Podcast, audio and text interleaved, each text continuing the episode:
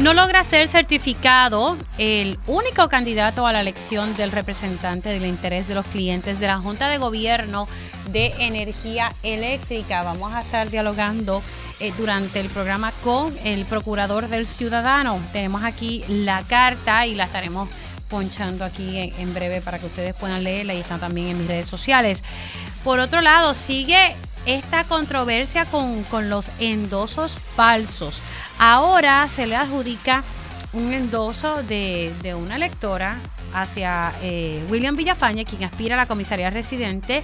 Así que vamos a estar hablando de ese tema y también el precandidato a la comisaría residente va a estar reaccionando aquí en Dígame la Verdad. Hablaremos con uno de los integrantes del movimiento Victoria Ciudadana que la demanda eh, que han puesto legisladores del Partido Popular le afecta a esta persona.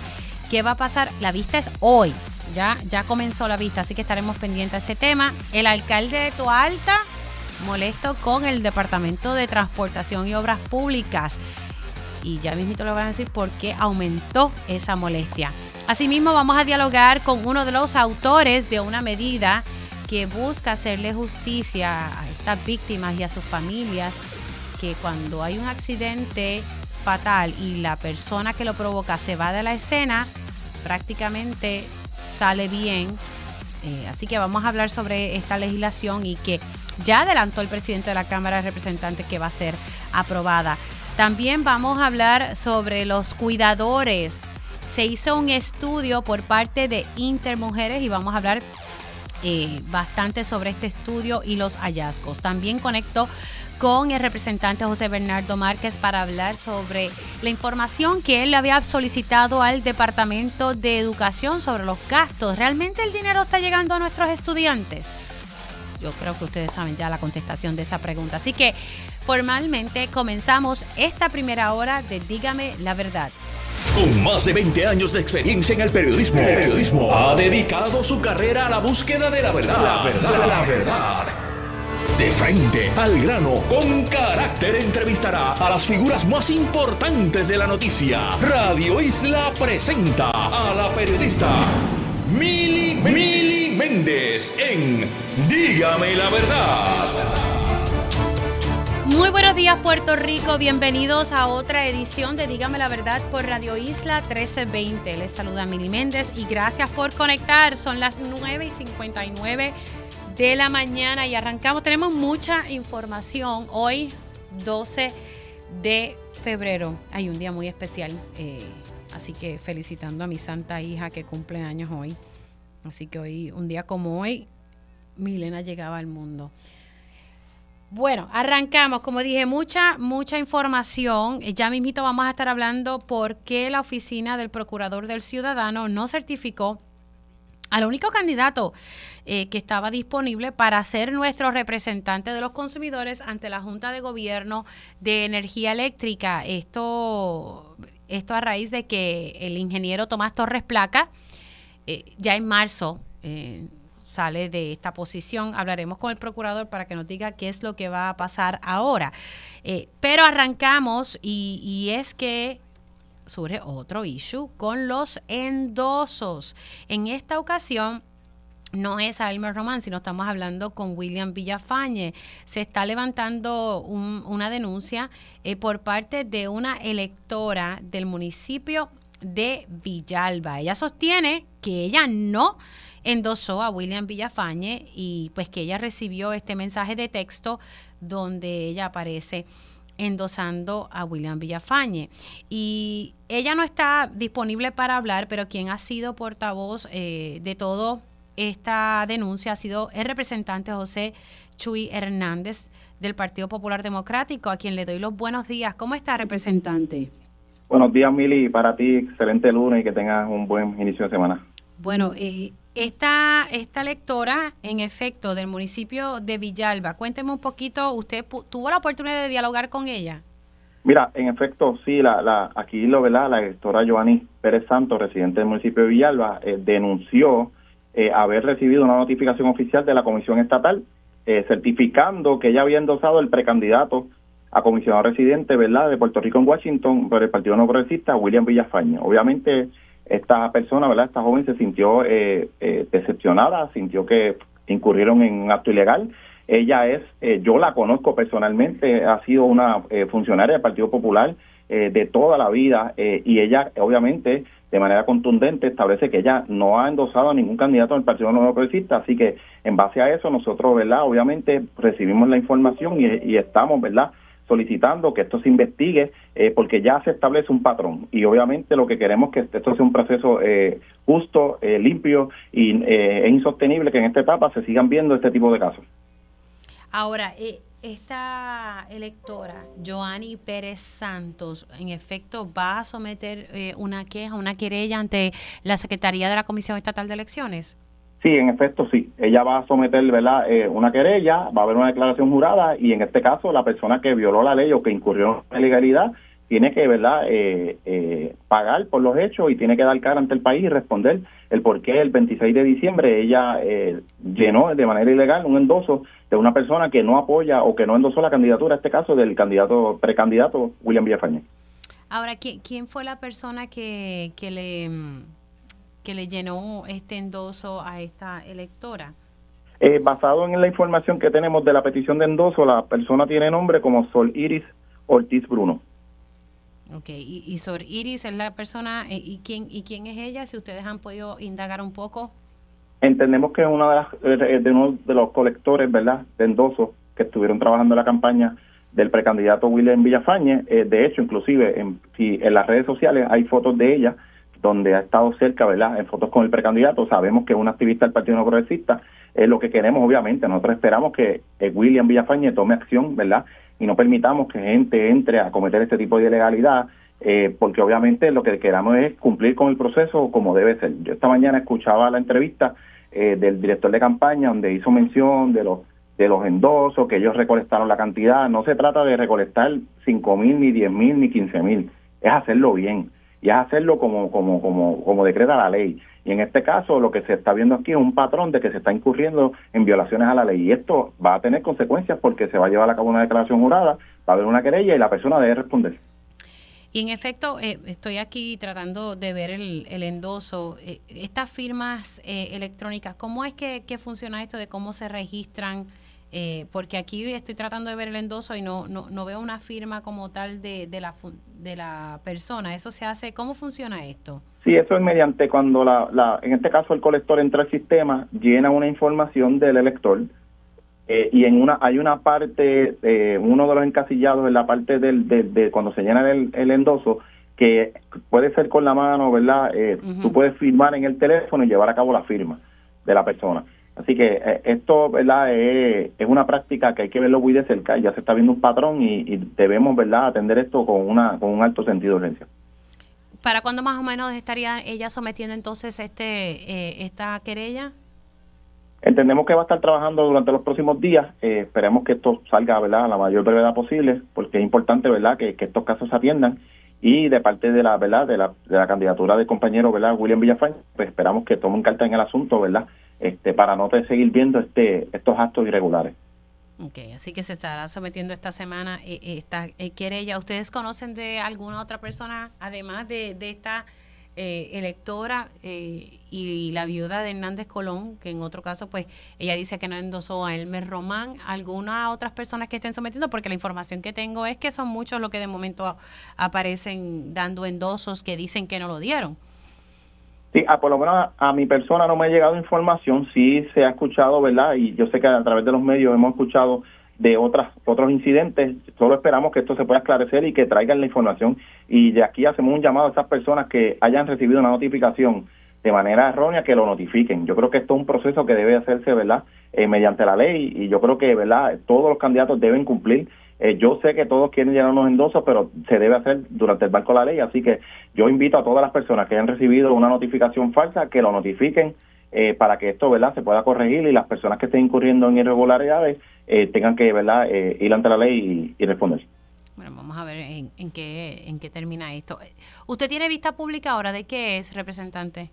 Sí, en la mañana de hoy, ahora ya próximamente tendremos vista pública eh, sobre el asunto de las querellas. Eh, en la semana de las fiestas de la calle estuve contigo en tu programa, lo habíamos mencionado, así que efectivamente va a ser hoy. Tenemos a, y vamos a tener personal de Luma, tenemos a la alcaldesa Nahuatl, entiendo que el alcalde de Villalba como presidente de la asociación va a estar, el alcalde de Hormigueros va a estar, entendemos que va a haber representación del gobernador, ¿verdad? Eh, y vamos a llevar preguntas acerca de cómo se ha ido manejando el asunto de las querellas. La semana pasada, Mili, eh, para el área central y yo sé también para el área metropolitana, estuvo lloviendo de manera, eh, ¿verdad? Eh, por un espacio 48 horas y hubo comunidades que no tuvieron luz en ese espacio. Hubo algunas que tuvieron dos días sin luz eh, y nos parece insostenible que con un evento de 48 horas de lluvia haya tanta gente sin luz. Así que se acerca la temporada de huracanes pronto. Queremos saber cómo, de qué manera va a haber una eficiencia mejor en el asunto de la respuesta a las querellas, porque hemos visto casos donde se ha abierto querellas, no se han, se han cerrado y no se ha dado el proceso como debe ser eh, y queremos saber de qué manera va a haber un cambio, qué, qué alternativas diferentes trae Luma a la mesa para que este proceso de respuesta a la querella sea más eficiente y el consumidor, en este caso todos los constituyentes, los puertorriqueños y puertorriqueñas, que pagamos un alto costo de luz, si por lo menos podamos sentir el efecto de que hay una eficiencia cuando tenga una querella, se trabaje como debe ser.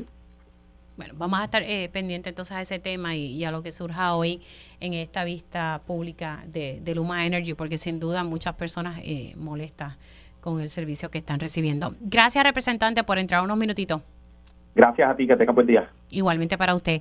El representante Jesús Hernández, él es representante del PPD y, pues eh, está haciendo esta denuncia en nombre de la electora Joanny Pérez Santos, eh, quien alega que no endosó al senador William Villafañe, quien es aspirante a la comisaría residente en, en Washington y que enfrenta primarias y luego lo escucharon hablando sobre una vista pública que, que hay de Luma Energy hoy en la Cámara de Representantes, precisamente para reaccionar en torno a esta denuncia que está haciendo el Partido Popular Democrático. Tengo en línea telefónica al senador William Villafañe. Saludos, senador, ¿cómo está?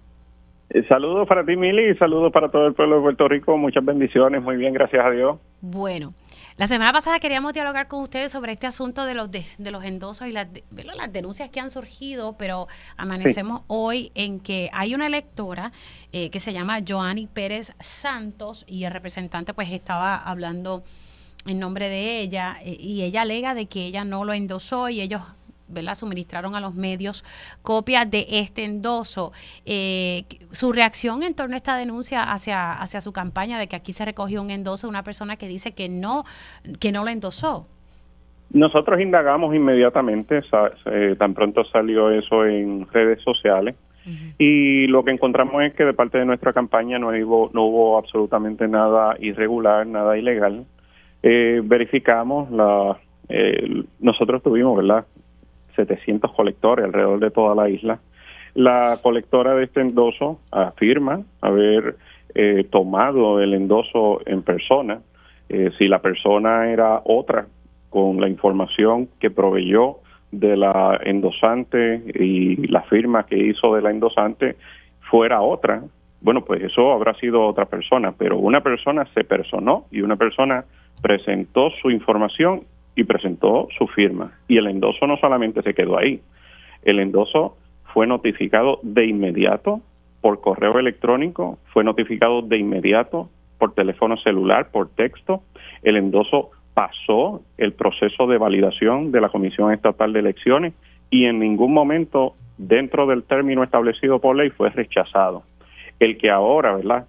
Seis semanas después se haga ese tipo de alegación, bueno, pues les resta eh, credibilidad a la alegación de que tenga que ver en algo la campaña nuestra a la comisaría residente. Si hubo alguien que eh, de alguna manera eh, pues hizo representación falsa de la persona, no fue alguien de nuestra campaña. O sea, lo que usted me está planteando es, peor todavía. Alguien se hizo pasar por Joanny Pérez Santos y le suministró a la colectora suya toda la información y firmó por ella. Es la, es la única posibilidad porque nosotros tuvimos, de hecho, durante los días en que se tomó ese endoso, nosotros teníamos lo que se denominaron maratones de endoso alrededor de todo Puerto Rico, en las que participó precisamente la colectora, donde de manera presencial estaban tomando estos endosos y, y no tenemos por qué dudar, se trata de una persona seria, profesional, una mujer eh, competente y, y de nuevo, si, si hubiera sido ¿verdad? Eh, también responsable en el proceso, bueno, pues lo notificaba de inmediato porque eso de manera electrónica se notifica al momento. Además de eso, Mili, en nuestra campaña eso no nunca ha hecho falta. Al día de hoy todavía hay gente pidiéndonos, eh, preguntando cómo endosarnos.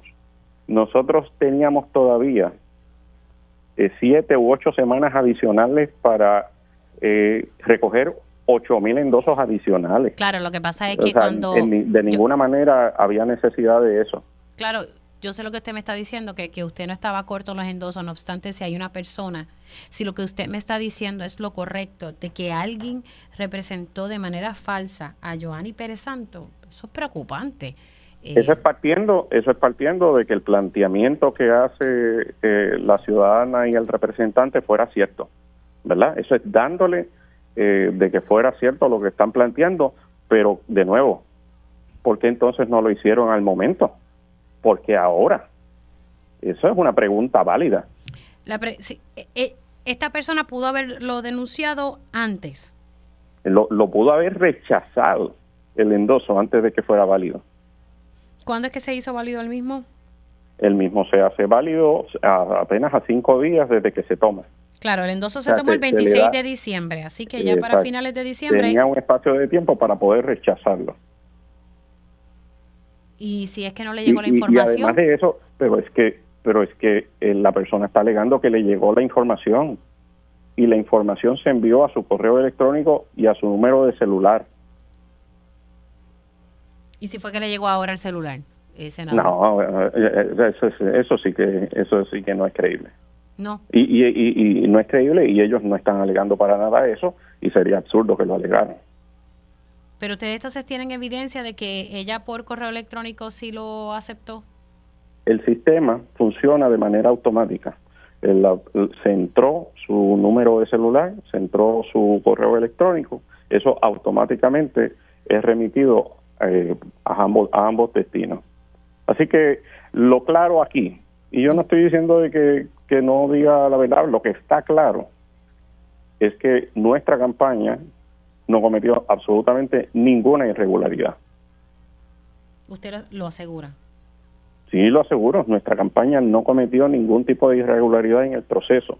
De hecho, la única campaña que realizó sobre 200 actividades en la calle de recolección de endosos persona a persona, de que hizo estos maratones de endosos, de que eh, llevó a cabo estas, eh, yo personalmente participé de muchas de ellas, eh, acudí eh, a medio centenar de estas actividades en las que veía a la gente directamente eh, ahí haciendo el endoso, pues, pues, no tengo absolutamente ninguna razón para dudar de ello. O sea, que usted confía plenamente en esta persona que hizo la, la colección del endoso. tiene toda la evidencia ¿verdad? demostrada de que no hay absolutamente ninguna razón para dudar de que alguien se le personó, se identificó como la persona proveyendo la información y firmando como la persona. Si fue ella o fue otra persona, bueno, pues eso es otra cosa. Y a final de cuentas, si la persona dice que no, nosotros no tenemos absolutamente tampoco ningún problema en descontar el mismo. Tenemos no, claro, lo que pasa es por encima más allá, más allá, senador, que se descuente el endoso, eh, que yo creo que no le va a hacer ninguna diferencia a usted, lo que pasa es que alguien, alguien, alguien cometió fraude en el sentido de que alguien firmó por otra. Eh, no, perdóname, mira. No estoy diciendo que sea su campaña. ¿Cuál es el objetivo? Vamos, no, no, pero vamos a ver, ¿cuál es el objetivo real de este señalamiento por parte del representante? El, objetivo real es tratar de lanzar lodo sobre nuestra candidatura. Ese es el objetivo real. Cuando uno observa si realmente el objetivo de esto fuera eh, el asunto de que el endoso no era válido, de que, de que aquí había la posibilidad real de encontrar algún tipo de fraude, se hubiera hecho al momento, se hubiera hecho hace seis semanas atrás. Esa es, esa es la realidad. Se hace hoy tratando de lanzar lodo sobre nuestra candidatura con este tipo de artimaña. Y nosotros no vamos a permitir eso. Nosotros, ¿qué hicimos? De inmediato indagamos, de inmediato verificamos. Y todo, todo y absolutamente todo indica de que todo de parte de nuestra campaña se hizo bajo la ley.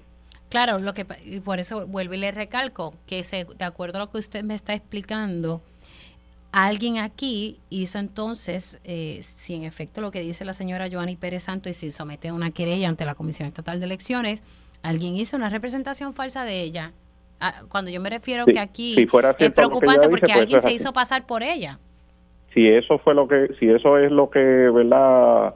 Si es cierto lo que ella indica de que ella no lo hizo, en efecto alguien lo hizo, pero no alguien de nuestra campaña. O sea que eh, buscan tratar entonces de lanzar lodo a su campaña. Sí, me estaba bien interesante, ¿verdad? ¿Por qué esperar ahora?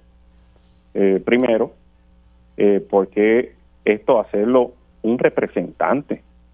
¿Qué tiene que ver el representante? ¿Dónde está la ciudadana? Eh, por otro lado, venir... A mí se me dijo que ya no estaba disponible, pero ah, porque ah, hice la gestión. el que tiene que venir a politiquear es el representante. Bueno, usted lo ve como un acto eh, politiquero. Bueno, lo están haciendo de esa manera. Y es evidente que el propósito real detrás de todo esto no es eh, proteger el derecho alguno de la ciudadana. El propósito real de todo esto es lanzar lodo sobre nuestra campaña. Y bueno, nosotros, bendito, llevamos 30 años eh, resistiendo el, el lodazal político. Le pregunto, eh, ¿qué le parece lo que ocurrió a, su contrincante dentro del Partido No Progresista, a, Elmer Román, que también le pasó lo mismo, pero no fue con cualquier electora? En esta ocasión, esa electora sí salió públicamente y precisamente el viernes pasado sometió una querella ante la Comisión Estatal de Elecciones de manera formal y, y juramentada, senador. Obviamente es un proceso que está en investigación. Recuerda que aquí la la endosante hizo la, el rechazo eh, de manera oportuna dentro del periodo establecido por, por ley. Así que eh, el endoso nunca pasó el proceso de validación de la Comisión Estatal de Elecciones. Así que son, son eh, hechos totalmente distintos, diametralmente distintos. Este es un endoso que ocurrió el pasado 5 de febrero, entiendo, y dentro del término este que establece la ley, pues se llevó a cabo ¿verdad? La, queja. Eh, ¿Se puede confiar en este cambio de, los endosos? Usted que, lleva ya bastante tiempo en, en, la política, antes se recogían de manera manual con el papelito, ahora es de manera digital y ha traído como una serie de retos. ¿Cómo usted lo ve? Bueno, sí, siempre habrá espacio para mejorar. Esto estamos de acuerdo que es una fase novel me parece que de todas maneras es mucho más confiable a como era antes y para eso estamos, para buscar siempre que el sistema eh, sea mejor. Una de las cosas que debe mejorar, por ejemplo, es que todos deban recoger los endosos. Me parece sumamente injusto que eh, yo haya tenido que eh, formar todo Un, un, grupo de trabajo para llevar a cabo este proceso de endosos. Gracias a Dios nosotros se nos hizo fácil. En, en otros casos sabemos que ha sido mucho más difícil y, mucho más complejo. Y no es que no lo sea, sino que entonces tenemos otros eh, candidatos que no han tenido que hacer absolutamente nada en ese sentido y que sabemos que se les hubiera hecho muy difícil conseguir ese tipo de respaldo en la calle. Estaremos pendientes, ¿verdad? Todo lo que transcurre en torno a estos temas.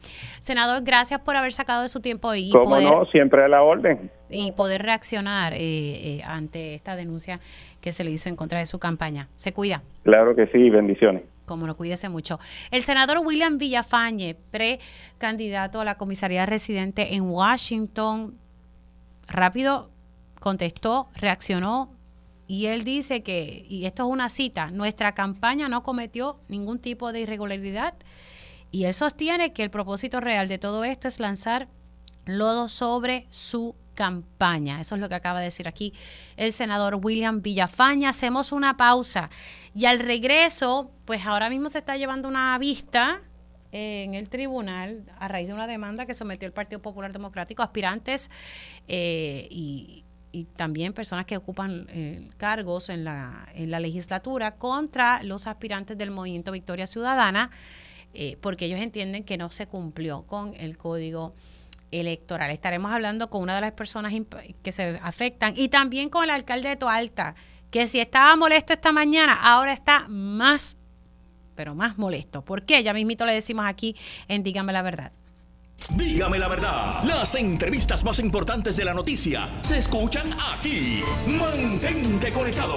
Radio Isla 1320. Conéctate a radioisla.tv para ver las reacciones de las entrevistas en vivo. En vivo. Esto es Dígame la verdad con Mili Méndez.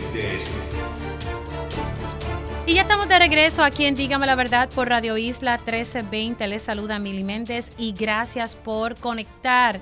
Ahorita estuvimos, eh, bueno, ya a conectar, pues vamos con, el próximo. Bueno, ya ustedes escucharon las expresiones de el precandidato a la comisaría residente en Washington. Anoche, ayer, ayer surgió, ayer domingo surgió una denuncia hacia la campaña del senador William Villafañe, que ustedes saben, eh, aspira a la comisaría residente y tiene primarias con Elmer Román. Y pues esto de las denuncias de los endosos eh, ha sido tema desde la semana pasada y esta. La semana pasada pues le tocó a, a Elmer Román, eh, quien sacó unas expresiones escritas en esta ocasión. el senador William Villafaña contestó nuestra petición de entrevista y dijo, mira, eh, y aseguró que, en su, que su campaña no ha cometido nada ilegal, nada irregular y, que su, la persona que recogió el endoso eh, presentó ¿verdad? la evidencia que la tiene y, puede ser que alguien haya representado falsamente a la lectora que está haciendo la denuncia a través del representante Jesús Hernández. Yo precisamente eh, estaba preguntando si ella estaba disponible, se me dijo que, que no estaba disponible eh, y pues el senador cuestiona por qué ahora, por qué no lo rechazó en aquel entonces. Y él reitera que, que el propósito real de todo esto, y estoy leyendo literalmente una cita, el propósito real de todo esto es lanzar lodo sobre mi campaña. Eh, eso es lo que dijo aquí el, el senador William Villafaña. Nada, eh, según lo que dijo el representante Hernández, la electora va a estar presentando eh, una querella. Así que veremos si en efecto eso así surge. Lo que la querella que sí se presentó y lo hizo el viernes pasado es la viuda del exgobernador Rafael Hernández Colón, que fue a la Comisión Estatal de Elecciones y presentó la querella juramentada eh, en torno a que ella no endosó a Elmer Roman. Así que estaremos pendientes a las investigaciones que se hagan en torno a estas denuncias. Así que continúo con otros temas. Alguien que está sumamente molesto es el alcalde de Tualta. Clemente Agosto, a quien tengo en línea telefónica. Muy buenos días, alcalde. ¿Cómo está? Muy buenos días, Mili, y a todos Radio Escucha de Radio Isla. Bueno, usted sigue luchando para que le pongan en condiciones una carretera de su municipio que tras Fiona se complicó. Yo creo que desde María está esa carretera eh, con, con daños. Eso es correcto. Desde María, ¿verdad? Desde María esa carretera viene sufriendo daños. ¿Cuál es la carretera? la carretera 861, mejor conocida como las curvas y la herradura. Esto es una carretera principal, la principal carretera que tenemos en nuestro municipio y lleva cerrada desde Fiona, dado los daños que hubo con Fiona y daños de María que todavía no habían reparado la autoridad de carretera hasta ese momento. Ahora, pues están reparando los daños de María y los daños de Fiona, pero van a paso de hormiga. Eso es lo que estamos, ¿verdad?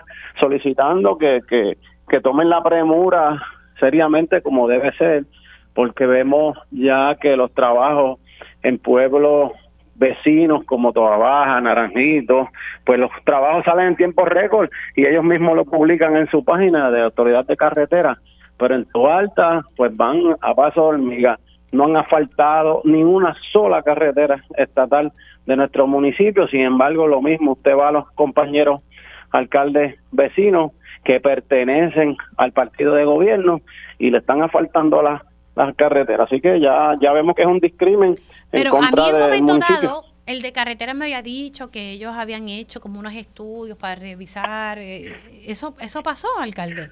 Ay, bendito sea Dios, sí. Este, bueno, ellos han hecho los estudios, que lo que pasa que una cosa es hacer los estudios y lo que te refiere a los estudios del trabajo que tú tienes que realizar, como hacemos nosotros en los municipios, unos estudios de suelo, eso nos da el resultado del diseño y de lo que hay que hacer. Eso ya se hizo y ya tienen el diseño y los planes y están trabajando. No hagamos que están trabajando, lo que pasa que si tú puedes hacer un trabajo, por ejemplo, lo que lo puedes hacer en un mes, pero si tomas una lentito y no metes el personal necesario, te va a tomar un año. Pues eso es lo que está pasando en la carretera. Ellos están trabajando poquito a poquito. Entonces, con las lluvias que hay, pues se atrasa más el trabajo. Dijeron que era para diciembre. El gobernador vino ahí, dijeron que era para diciembre, mucho bombo y platillo, hicieron una celebración. ¿Y qué pasó? Estamos hoy en febrero y el trabajo está prácticamente igual que en diciembre, que faltaba más del 50, 60% del trabajo. Pues falta casi todo. Sí, falta casi todo. Nosotros hemos estos días subimos un video que estuvimos visitando la carretera para que la gente vea, vean los trabajos, cómo van. Nosotros entramos cada, cada mes, cada mes y medio, dándole el tiempo para ver frutos de los trabajos, pero vemos que no, que no hay, no hay. Entonces hay mucho trabajo por hacer si no toman la seriedad y la premura que amerita esos trabajos, pues esto no va a salir nunca. Y llevamos años y casi seis meses con una carretera que hace falta, porque en 10 minutitos a 15 uno se conectaba del área urbana al, al pueblo o viceversa, y ahora le toma una hora. Estamos hablando de vida, de emergencia. En estos pasados días hubo un accidente de unos jóvenes en motora y lamentablemente pues fallecieron los dos.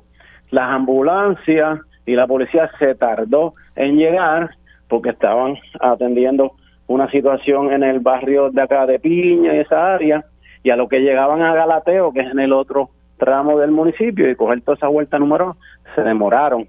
Eh, ¿Verdad? Los, jóvenes fallecieron. No podemos dar por sentado que fue porque se tardó la ambulancia, pero uno nunca sabe si hubiera llegado más a tiempo, puede que se salvaran, ¿sabes? son cosas que pasan día a día. Así que un año y seis meses en, en esta de que la están arreglando, pero no solamente eh, han arreglado más o menos como un 40%. Sí, entonces, pues hoy lamentablemente, ¿verdad? Le quiero dar, yo tenía una reunión con ellos a las 11 de la mañana ahorita y la cancelaron. Ah, ¿le cancelaron la eh, reunión? Le cancelaron la, la, la reunión que llevamos pidiendo, eh, llevamos denunciando desde el año pasado, en todos los medios, le he enviado cartas, pero pues ellos, como yo digo, no le importa porque ellos están allá en Atorrey encerrados, la gente de Toalta es la que sufre y no podemos permitir eso, ya la gente está bien molesta y vamos a seguir metiéndole presión y, que aguanta que el pueblo pronto pues nos vamos a reunir y va a haber una manifestación o algo, pues ya la gente lo está pidiendo, no aguantamos más. Bueno, pues si, si ya le cancelaron la reunión que ustedes tenían, ¿a qué hora era la reunión? A las 11 ahorita. ¿Usted cree que es porque usted ha estado en los medios activos? Bueno, entiendo yo, porque la, yo estuve esta mañana en un medio televisivo a las 6 de la mañana denunciando, no sé qué, qué casualidad que yo estuve en un medio y me cancelaron la reunión después, pero ese es el uso y costumbre, lamentablemente, ¿verdad? De, de la administración, entonces había un comunicado que el papel aguanta todo lo que dice, que están trabajando, que chichiá, que están haciendo unos estudios, como usted dijo. Pero ya eso lo sabemos, nosotros sabemos los procedimientos. Desde que yo entrevisté al de carretera, eso fue hace tiempo ya. pues, que se pongan a trabajar, porque ya uno sabe lo, lo, lo, que está pasando aquí. Que se pongan a trabajar, porque aquí no, no, me hacen daño a mí, le hacen daño a todos los tobalteños que necesitan esa carretera, a todos los hermanos de otros pueblos que transitan por esta carretera, a la economía del pueblo, a los servicios que el municipio tiene que dar, que si vamos a dar 10 viajes tenemos que dar la mitad, 5 por el tiempo que nos toma, y así sucesivamente, los contratistas privados que están haciendo trabajos de asfalto igual, si van a dar 10 viajes, pues dan 5, se hace menos el trabajo, se produce menos, pero todos sabemos que eso me hace daño políticamente a mí, porque todo el mundo me reclama a mí, aunque sea una carretera estatal. Y van como suero, como suero hebrea, a peso de hormiga, haciendo los trabajos. Que se pongan a trabajar, si ellos dicen que las cosas pasan, pero ahí en la curva no está pasando nada. Alcalde, gracias por haber entrado unos minutitos, se me cuida, me, me mantiene al tanto. Seguro, gracias a ti, Mili. Un abrazo. El alcalde de Toalta, Clemente Agosto, eh, dice que va como suero de brea el arreglo de la carretera 861, que está cerrada desde el paso de María y que falta casi el 60% eh, por ser terminada. Recuerdo haber entrevistado al de carretera que me había dicho que, que, estaban haciendo unos estudios, pero eso fue hace tiempito ya. Y el alcalde tenía una reunión hoy con eh, Editop y le cancelaron la reunión. La reunión era a las 11. Vamos a ver qué ocurre con este tema. Voy a hacer una pausa. Tengo ya al licenciado Olvin Valentín eh, para saber qué es lo que está ocurriendo en esta vista en la mañana de hoy, donde están eh, el Partido Popular Democrático y aspirantes están reclamando de que alegadamente aquí se ha violado el código electoral. Regresamos en breve con ese tema.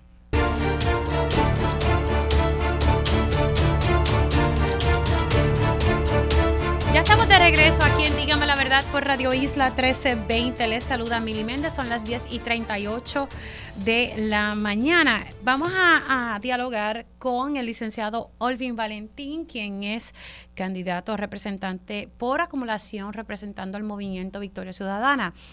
El PPD, eh, varios aspirantes sometieron una demanda, la cual se está atendiendo en estos momentos en el eh, tribunal estatal. Eh, pero vamos a hablar un poquito, ¿verdad?, sobre qué, está pasando y, el punto de vista del licenciado Olvin Valentín, quien precisamente nos había explicado que aquí no se estaba violando, según el entender del, recuerden que Olvin Valentín fue comisionado electoral, que no se estaba violando el código electoral como se estaba eh, explicando o denunciando por parte de estos aspirantes del Partido Popular Democrático. Licenciado, buenos días, ¿cómo está? Buenos días, buenos días Mili, saludos a ti y a toda, a toda la audiencia. Bueno, ¿qué, ¿qué, ha pasado? Eh, no sé si está al tanto, ¿qué, qué está ocurriendo allí en, en, sala? Sí, estamos justo acabamos de salir de, de la sala. Eh, nada, como bien indicaste en la introducción, esto fue esto es una demanda que presentaron algunos candidatos del, del Partido Popular alegando, ¿verdad? Eh, una situación con los endosos, porque los partidos que van para primarias, como es el caso del PPD, pues se les exige eh, tener endosos y en el caso de Victoria Ciudadana, que nos acogimos al método, a lo que se conoce como el método alterno, que no vamos por primaria de ley, pues no tenemos que recoger endosos. Entonces ellos alegan, ¿verdad? Entre sus planteamientos es que, que todos teníamos que coger endosos y que, y que pues esa es parte de la, de la demanda. Aquí hoy se discutieron algunas cosas de, pues, de jurisdicción y algunos asuntos de unas partes que faltan, que no fueron emplazados ni fueron incluidos en la demanda por, por, por el PPD, pues lo que refleja que esto fue una, ¿verdad? Una, no estuvo ni bien confeccionado de todo el proceso desde el principio, así que el dio algunos días adicionales para que entonces emplazaran a las personas que, que, no incluyeran y emplazaran a las partes que faltan. Y pues también el, eh, el, los demandantes hicieron un cambio un poco en su teoría de que de, de que lo están haciendo como, como lectores, cuando al principio lo, lo decían que lo hacían como candidatos o aspirantes, así que pues eh, se nos concedió a, las partes unos términos para para contestar a esa a esas alegaciones y contestar las mociones que se fueron presentando durante el fin de semana. O sea que lo que pasó hoy es que se dieron unos términos para contestar mociones. Sí, se discutieron esos asuntos de, pues, de jurisdicción, quién tiene el standing, o como quien dice, ¿verdad? Quién tiene el derecho de poder levantar este, este reclamo. Eh, y legitimidad. Eh, la legitimidad, exacto. Eh, y se levantaron algunos de estos asuntos, como quien dice que son cosas preliminares, antes de poder entrar de lleno en el, en el caso, pues el tribunal tiene que asegurarse de que tiene la jurisdicción, de que todas las personas que tienen que estar ahí están, que ahí se quedaron, que dejaron algunos fuera. Eh, y eso, ese tipo de cosas, eso fue mayormente lo que se discutió esta semana, eh, eh, hoy, y el tribunal va a volver a, creo que la, la vista está entonces pautada para el primero de marzo. Eh, a rayo. Esto hay que verlo con premura, entiendo yo, porque, hello, eso está Sí, definitivamente, y el juez fue bien claro, ¿no? Que él reconoce todo lo que está en juego aquí, la importancia de, este asunto, eh, por eso también pues quiso ser cuidadoso en asegurarse de que todas las partes estén eh, incluidas, en el que se puedan presentar todas las argumentaciones y que y que se pueda ir con rigor sobre todo sobre todo el proceso.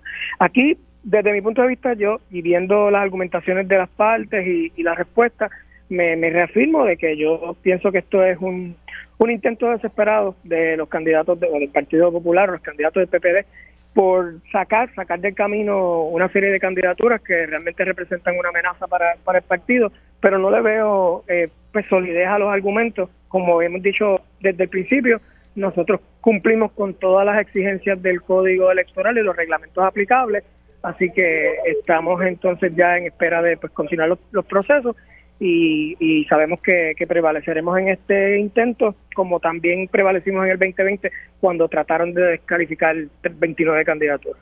Así que lo que estamos viendo es que se van a dar unos términos para que parte y parte puedan eh, contestar. Hay una vista el primero de marzo y entonces aquí eh, en esta vista se habló sobre la legitimidad activa, pero ya se dijo quiénes tienen esa legitimidad. O sea, me imagino que son los aspirantes, por ejemplo, el que sería su contrincante eh, en, la Cámara de Representantes pudiese sí tener esa legitimidad activa?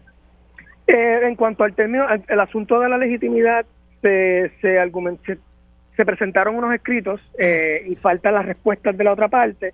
y el, el, tribunal dio un término para contestar eso, pero aquí lo, lo más importante de hoy fue que pues los demandantes cuando radicaron su, su demanda dejaron fuera a unas partes, como se le conoce, partes indispensables, son otras partes en el caso que tienen que estar. Entonces, al, haberlas dejado fuera, pues el tribunal pues se aguanta un poco de, entrar en, en, los méritos del caso hasta que esas partes no se estén incluidas, que le dieron eh, un término de 24 horas para enmendar la demanda incluir esa a esas otras partes y entonces a partir de ahí entonces corren los términos para contestar las alegaciones y someter los demás escritos. Pero el, punto inicial, digamos, es que tienen que estar unas partes, entre ellas eh, otro, otro candidato que no incluyeron y, pues al partido como tal, al Movimiento Victoria Ciudadana, porque alegan algo del reglamento, pero no incluyeron al movimiento como parte.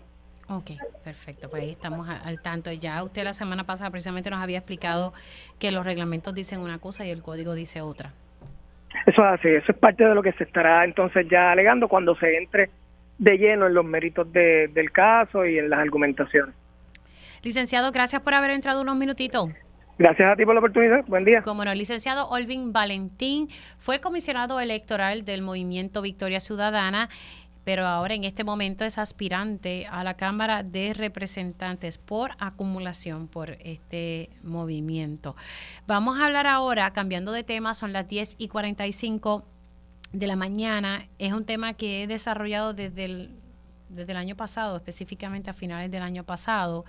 Eh, hay una medida que, que se aprobó, hay una medida que está en la Cámara de Representantes. En un momento dado hubo otra y yo no sé por qué se quedó en el Senado, eh, nadie me sabe dar la contestación, pero la Cámara eh, presentó una medida eh, que es de la autoría del representante Héctor Ferrer Santiago, pero también de la hoy representante Gretchen Howe y básicamente el proyecto, y muy bien lo ha explicado el representante Héctor Ferrer Santiago, busca eliminar las sentencias suspendidas en casos de hit and run y nivelar la sentencia. Ahora mismo una persona que se queda en la escena y si está bajo los efectos del alcohol, si memoria no me falla, creo que son 13 años, si no el, representante me puede corregir y el que se va de la escena pues cumple menos tiempo. Pues mira, vamos a nivelarlo.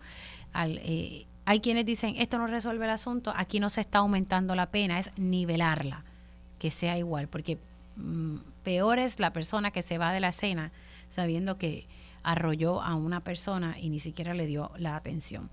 Y los, ah, los accidentes de hit and run han, aumentado.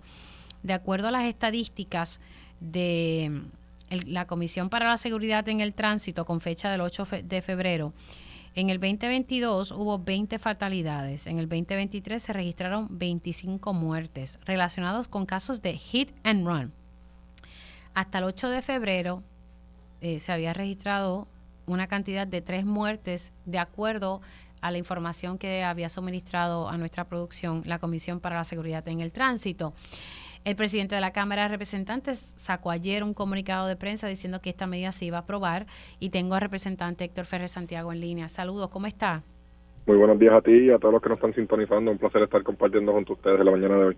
Esto se va a aprobar, pero la información que usted me había dicho es que esto iba a pasar primero por la aprobación de, de la, comisión. Correcto. Durante el día de hoy a las 4 de la tarde se va a celebrar la vista de consideración final en la Comisión de los Jurídicos. Una vez se aprueba, me imagino que notificarán el calendario a eso de las 5, el calendario de medida. Me imagino que se incluirá, si no mañana durante el día, me imagino que publicará un segundo calendario con la medida en ella. ¿Hay sesión hoy y mañana? O? No, hoy, mañana en la sesión, me imagino que durante el día de hoy, eh, a las 5, pues publicarán el calendario. Si la medida no está incluida en ese calendario, pues lo publicarán mañana en un segundo calendario. Yo entiendo que, que va a aparecer en el primer calendario, pero son cosas legislativas que pasan. Eh, y como estaba comentando, eh, es un tema que ya venimos hablando, que venimos hablando los dos, yo creo, eh, desde octubre del año pasado, en donde lamentablemente por errores técnicos que pasan en legislación, por eso que no se percataron que actualmente la ley lo que dispone es que si uno tiene un accidente impactando a una persona y ocasionando la muerte o lesión grave eh, y la persona se queda en la escena y estaba bajo sustancias controladas o consumiendo alcohol, la pena es de 15 años, pero si te vas de la escena y ocasionaste el accidente fatal o grave daño, una lesión grave, eh, son 10 años, así que todas las personas se van a ir, además de eso, eh, lamentablemente gozan de sentencia suspendida luego de esa irresponsabilidad que cometieron. Y lo que estamos haciendo con el proyecto es básicamente cambiar, nivelando, como tú bien dices, aquí no, nadie cree en, en aumentar las penas, va a reducir eh, cierta conducta, pero ciertamente hay un error y se tiene que nivelar y poner a la par con, con la otra de 15 años quitarle la sentencia suspendida. Estas, estos irresponsables que cometen estas, estas acciones y que se van de la escena tienen que, tienen que cumplir con la sociedad ante la falta de respeto que cometen y se le añade dos cosas más. Se le quita la fianza diferida, porque si son unos irresponsables tampoco pueden gozar de pagar el 10% nada más y salir a la calle eh, mientras se ve el proceso judicial de la, de, de la vista preliminar y que llega a juicio. Eh, y Luego de la regla 6 que hay causa para arresto, se, le, se le tiene que poner grillete porque estas personas son eh, capaces de volverse a ir a la fuga. Si se fueron a la fuga una vez, pueden irse otra vez. Y, y para que la gente entienda, sentencia suspendida es básicamente que no cumple cárcel, sino que la puede cumplir en... En diferentes modalidades, desde en su casa, eh, en casa de sus padres, eh, probatoria por cada por ciertos años, depende, ¿verdad? Pero la sentencia suspendida lo que dice es que pues no, no, no estás cumpliendo tiempo en cárcel. Sí, es que no cumple cárcel, para que la gente lo entienda. Sí, que lo cumple a otro lado, bajo la supervisión de alguien. Claro, lo que pasa es que incluso bajo esa supervisión esta persona prácticamente eh, sí podría salir de su hogar, no es que está en lockdown. Correcto, todo depende de los acuerdos a que llegue la fiscalía y, le imponga el juez. Bueno, así que posiblemente esto sea aprobado mañana y hoy entonces se pasaría esta votación dentro de la comisión que está evaluando el mismo. Correcto, una vez se aprobado en la comisión, se presentan los informes correspondientes ante la Secretaría del Cuerpo, ¿verdad? explicando el proceso legislativo, se, se pone en calendario y mañana, eh, ya el presidente dijo que le iba a aprobar, así que mañana va a estar en calendario eh, o en el uno o en el que se haga luego de ese. Pero mañana estaremos discutiendo la medida y, con, y con, ¿verdad? con los votos de la mayoría parlamentaria. Entendemos que tenemos votos necesarios para aprobarlo. Eh, desconozco cómo van a votar las otras delegaciones. Yo me imagino que a favor. Pasa al Senado.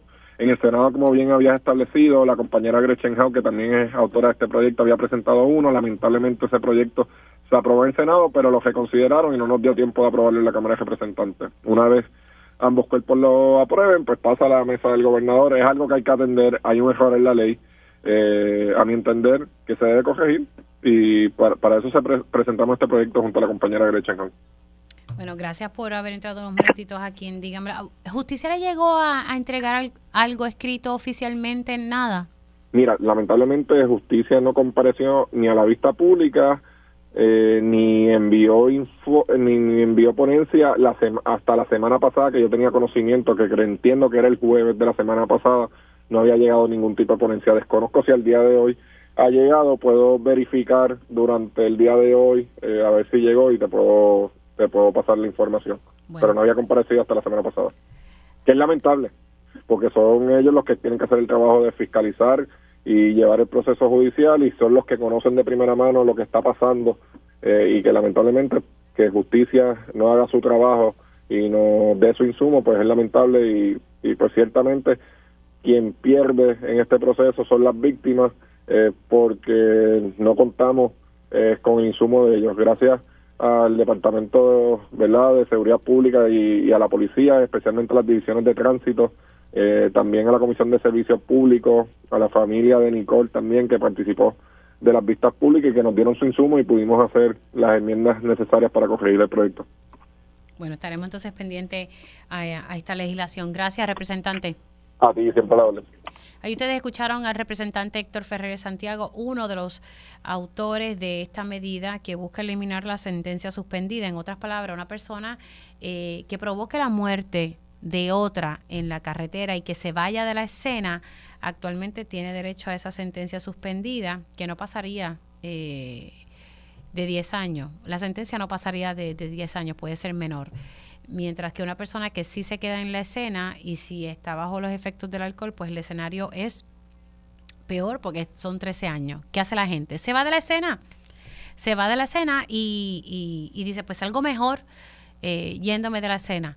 Así que lo que se está buscando, y vuelvo y recalco, no es aumentar la pena, sino nivelarla y que las personas que cometa este tipo de delito y que le provoque la muerte a otra, no tenga derecho a cumplir sentencia suspendida. Básicamente puede seguir con su vida de lo más tranquilo, dependiendo de los acuerdos, o tranquila, eh, y, y, no pasa nada. Y de verdad que se ha visto un aumento en esta cantidad de muertes. Me llama la atención que el Departamento de Justicia, de acuerdo a la información que me suministra el representante Héctor Ferrer Santiago, no fue a la vista, pero no presentó un memorial explicativo. ¿Cuál es su postura en torno a este tema? La medida se va a aprobar mañana, según adelantó el presidente de la Cámara de Representantes. Hacemos una pausa y al regreso, ¿por qué no certificaron al señor Giancarlo González como el representante de los consumidores ante la Junta de Gobierno de Energía Eléctrica? Ya mismito el procurador del ciudadano nos dice el por qué. Regresamos en breve. Oficina del Procurador del Ciudadano emite carta de certificación negativa al único aspirante que había para el puesto de representante de los consumidores ante la Junta de Gobierno de Energía Eléctrica. ¿Por qué no fue certificado? Estaremos dialogando con el Procurador del Ciudadano. Estamos haciendo los esfuerzos para poder eh, dialogar eh, con el, aspirante eh, que estaba que quería ocupar este cargo. También vamos a hablar sobre un estudio que hizo Intermujeres sobre los cuidadores de nuestros adultos mayores. ¿Qué reflejó ese estudio? Precisamente estaremos hablando con la catedrática de la Facultad de Derecho de la Universidad Interamericana. Tocamos base con el representante José Bernardo Márquez sobre cuánto gasta educación en nuestros niños, si se está utilizando este dinero de manera apropiada. Estamos pendientes porque en estos momentos se está llevando a cabo una conferencia de prensa por parte del Departamento de Salud. ¿Cuál es ese anuncio que están realizando? Pues ya mismito le decimos porque tiene que ver con influenza y COVID-19. Llevaremos esa información eh, tan pronto tengamos la misma. Pero oficialmente comenzamos la segunda hora de Dígame la verdad. Conéctate a radioisla.tv para ver las reacciones de las entrevistas en vivo. En vivo. Esto es Dígame la verdad con Mili Méndez. Y ya estamos de regreso aquí en Dígame la Verdad por Radio Isla 1320. Les saluda Mili Méndez y gracias por conectar. Bueno, comenzamos oficialmente eh, la segunda hora de este espacio y vamos a, entrar de lleno eh, con esta carta que envía la oficina del Procurador del Ciudadano que se emitió el, el 9 de febrero, o sea, el viernes, y es una certificación negativa eh, que se le envía al aspirante al cargo de representante de los consumidores ante la Junta de Gobierno de la Autoridad de Energía Eléctrica. Como ustedes saben, tenemos ahora uno, cuando antes teníamos varios representantes de los consumidores, ahora solamente tenemos uno. Antes este proceso lo hacía la oficina de DACO y esto se le pasó, eh, esta gestión ahora la hace la oficina del procurador del ciudadano. Recuerdo haber hablado con, con Edwin García Feliciano sobre este proceso. Él me adelantaba que había un único candidato y me explicó todo el procedimiento. Pues ahora este candidato no, no fue certificado. ¿Qué pasa ahora? Eh, pero primero, ¿por qué no fue certificado el señor Giancarlo González? Saludos, buenos días, don Edwin, ¿cómo está? Saludos, Mili, para ti, para todos los amigos que nos sintonizan. Un placer estar con ustedes. Eh, ¿Qué pasó eh, en torno a, este tema? ¿Por qué no fue certificado el señor Giancarlo González? Pues mira, la, comisión que evaluó eh, los documentos que radicó el candidato, que fueron cuatro empleados de esta oficina y una representante de la Autoridad de Energía Eléctrica, el viernes nos notificaron que había dos asuntos esenciales que no con los que el señor González Ascar no había cumplido. Uno que tiene que ver con el formulario de petición de nominación. Estoy básicamente en la ley 183, la sección 4. Y voy a leer estrictamente de ahí. Eh, que no cumplió con dos asuntos específicos. Eh, en una de las secciones habla de, de, dos, ¿verdad? Pero estamos hablando de dos secciones, de dos dentro de la sección 4, eh, el 2.6 y el 3.2.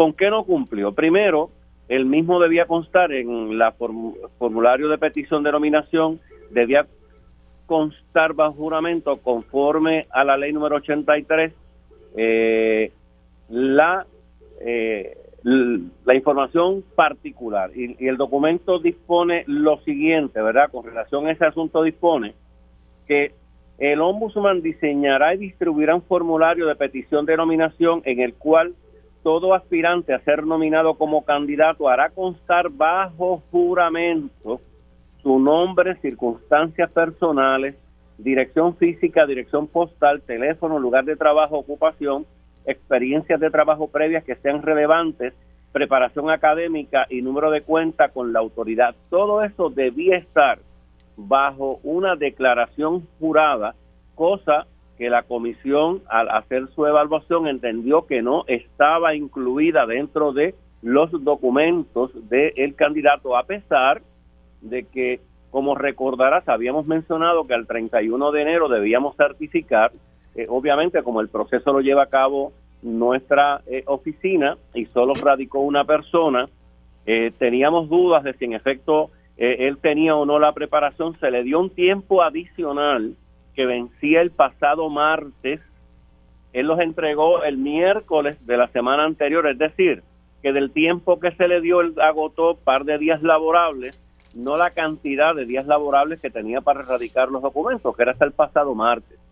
El otro fundamento... O sea, que él no cumplió con, con, entregar en la fecha límite, el, martes. No, no, no, él, él cumplió para efectos de él, él, él entregó antes del tiempo límite que le dio la comisión para entregar los documentos. La comisión le dio hasta el pasado martes y él los entregó el miércoles, jueves de la semana anterior. Ok, disculpe. Así que él no agotó todos los días, ¿verdad?, para, para hacerlo, pero entendía que con eso él cumplía.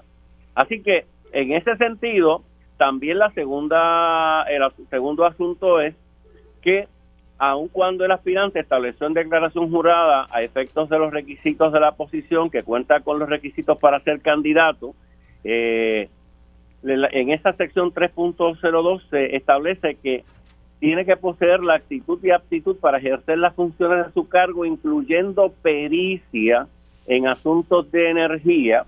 Y leo específicamente lo que dice aquí la sección. Dice el candidato a representante de los clientes, entre otros requisitos, deberá contar con un trasfondo educativo y profesional de no menos de 10 años de experiencia en su campo profesional los criterios de trasfondo educativo y profesional deberán incluir como mínimo el campo de la ingeniería eléctrica o mecánica, la administración de empresas o economía y finanzas. Además, este deberá tener pericia en asuntos de energía y no podrá ser empleado público, etcétera, etcétera. No cumplió con la pericia, con demostrarnos que tiene la pericia según lo requiere la ley, más allá de si nosotros estamos o no de acuerdo con este asunto, pero no cumplió con lo que dispone la ley en esa, en esa sección 3.2 y de igual manera que su experiencia haya sido en los campos de ingeniería eléctrica, mecánica, la administración de empresas o economía y finanzas. Así que esas fueron las, las razones eh, que la comisión encontró para no certificar al candidato don Giancarlo González Ascar. Esta notificación se le hizo a él el viernes por correo electrónico. Hoy se le tiene que entregar a la mano. En efecto, el viernes eh, González nos adelantó vía correo electrónico que habría de contender esta determinación en el tribunal, a lo que tiene perfecto derecho de hacer, eh, que se reduce básicamente a, a, una, posiblemente a una sentencia declaratoria si en efecto cumple o no cumple con esos dos eh, asuntos que la comisión entendió que no que no sometió. en este caso, ¿qué procede a hacer? Pues precisamente tengo ante mí el borrador, ¿verdad? Todavía eh, que le vamos a enviar al gobernador y a los presidentes de Cámara y Senado para que sepan obviamente que no certificamos. La ley no nos concede a nosotros un próximo turno al bate para iniciar este proceso, por lo que estamos urgiendo a que se tomen las cartas en el asunto para que se enmiende esa ley 83 y nos permita de forma inmediata comenzar el trámite indistintamente si el señor González va o no va al tribunal. Porque entendemos que en el futuro se debe corregir como quiera ese asunto. Bueno, yo nosotros le pedimos una, una reacción eh, al señor Giancarlo González. Él, para récord, nos dice que, que le entregó todo y que cumplió con todo y que va a buscar un representante legal. Claro, claro, y tiene perfecto derecho a eso y, y ciertamente, ¿verdad? Hay cosas que el tribunal es el último que, el, quien revisa las leyes de este país y cualquier determinación que tome el tribunal eh, será aceptada por, por, por, por esta oficina. De igual manera, ¿verdad? Nosotros haremos, eh, haremos planteamiento de nuestros puntos, pero yo creo que aquí hay una serie de cosas que, que merecen. Eh, nosotros no necesariamente estamos de acuerdo que, todo ese asunto de la pericia que se le exige a una persona que va a representar los clientes eh, de la Autoridad de Energía Eléctrica eh, tienen que estar o ser tan estrictos como se especifica en la ley. O sea que en ese sentido eh, nosotros estamos de acuerdo en que esos, que esos requisitos puedan ser flexibilizados para que más gente pueda aspirar a la posición. Ahora mismo es un poco difícil para que un ciudadano particular que tenga interés este, y cierto cierto conocimiento, o sea, porque se requiere pericia, no, no se requiere conocer, se requiere pericia. Y pericia no es lo mismo que conocer o tener el interés de conocer. Así que en ese aspecto hay un proyecto de ley que radicó el representante eh, Luis Raúl Torres, eh, que nosotros hemos mirado también este asunto, eh, que me parece importante que el Cámara y Senado también le den su lectura a la oficina del gobernador y yo creo que eventualmente ¿verdad? se puede se puede hacer una evaluación donde se mejoren estos requisitos donde más gente pueda participar del proceso. Para nosotros lo ideal hubiese sido que el señor González, ¿verdad? Juicio de la comisión que evaluó, es una comisión de cuatro integrantes de nuestra oficina y una representante de la Autoridad de Energía Eléctrica, que te señalo también, Mili, en el caso de la ley no habla nada de Luma, porque la ley se, se crea antes de Luma, pero no ha habido una enmienda para que obligue a Luma a hacer unas cosas con las que hubo que negociar, con la suerte, ¿verdad?, de que ha habido gente que que ha sido empática en el proceso, pero pero no se mencionan por ningún lado que donde dice la autoridad de energía eléctrica dice Luma eh, y viceversa. Así que son asuntos que como quiera, indistintamente de la decisión de este asunto, ya sea que el señor González Ascar vaya al tribunal y el tribunal le dé la razón, ya sea que no se la dé, que eventualmente hay que discutirlas para que tengamos un mejor proyecto, para que haya posiblemente más representantes del interés público, del pues interés de los clientes. Pero eso, eso, eso lo cambiaron bajo la administración de Ricardo Rosselló, que nos redujeron la cantidad. Pues indistintamente, indistintamente cuándo y cómo y cuándo, cómo y dónde, yo creo que es importante. Eh, hay otros que mencionan, ¿verdad? Esto es un asunto que nosotros no hemos hecho un análisis eh, sobre el particular, que ese representante debe estar ante eh, la, la escapa el nombre ahora, la Comisión de Energía. ah, el negociado de energía. negociado de energía, este, que es un asunto que se puede debatir también. Así que yo creo que, es importante revisar esa ley 83 eh, de manera que podamos tener un proyecto que, que pueda ser mucho más representativo para toda la clientela, como clientela industrial, comercial, eh, la, la residencial, inclusive lo que nosotros entendemos que a veces puede ser un ente industrial para efectos de Luma, eh, es un ente comercial porque lo, lo evalúan a base de consumo y no necesariamente de lo que pudiéramos entender que, es una que es una actividad industrial o una actividad comercial. Así que hay mucha cosa que, que la ley requiere que nosotros indistintamente de cuál sea el resultado, como quiera, vamos a enviar eh, hoy al gobernador y a los presidentes de Cámara y que me parece que indistintamente de ese resultado, eventualmente como quiera haya que enmendar esa ley 83. Claro. Ahora, ¿qué pasa ahora? Bueno, básicamente, en este momento nosotros enviamos la carta al señor gobernador, al señor presidente del Senado y señor presidente de la Cámara. En el proceso, muy probablemente, el señor González Ascar va a ir al tribunal eh, en lo que una cosa u otra pasa, se debe como quiera iniciar un trámite en Cámara y Senado para enmendar esta ley que se permita el que nosotros volvamos a iniciar este, este proceso. Fíjate que aunque el señor González eh, Ascar fuese al tribunal y prevaleciese en un futuro evento, solo hay un turno al bate de quien dirige este proceso. Debería haber más de un turno al bate, es decir, pudo ser, ahora vino González Ascar y podemos tener la controversia de si entregó o no entregó toda la documentación. Pero si no hubiese venido nadie, ¿qué hubiese pasado? Pues igual, igualmente tendríamos que iniciar un segundo trámite, pero la ley no nos autoriza así hacerlo.